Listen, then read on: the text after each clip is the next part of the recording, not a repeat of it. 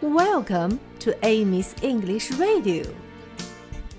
Hi, everybody. How are you today? 小朋友们，前几天我们一直在唱一个拍手的歌曲。今天我们换一换游戏的方式。第一个是打喷嚏，啊嚏，sneeze，sneeze，sneeze。 我们可以用它来代替 clap hands。可是 sneeze 是一个词，clap hands 是两个词，怎么办呢？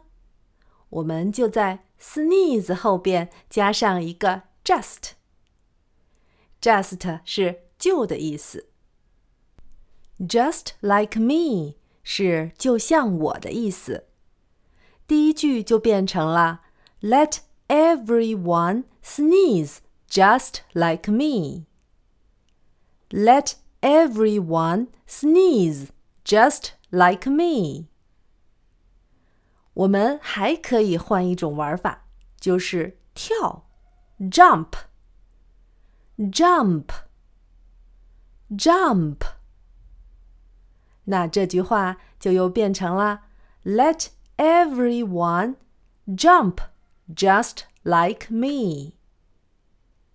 Let everyone jump just like me. 现在我们一起来唱这两段吧。Let everyone sneeze just like me. Let everyone sneeze just like me. Come on and join into the game. You'll find that is always the same. Let everyone jump just like me. Let everyone jump just like me. Come on and join into the game you'll find that is always the same.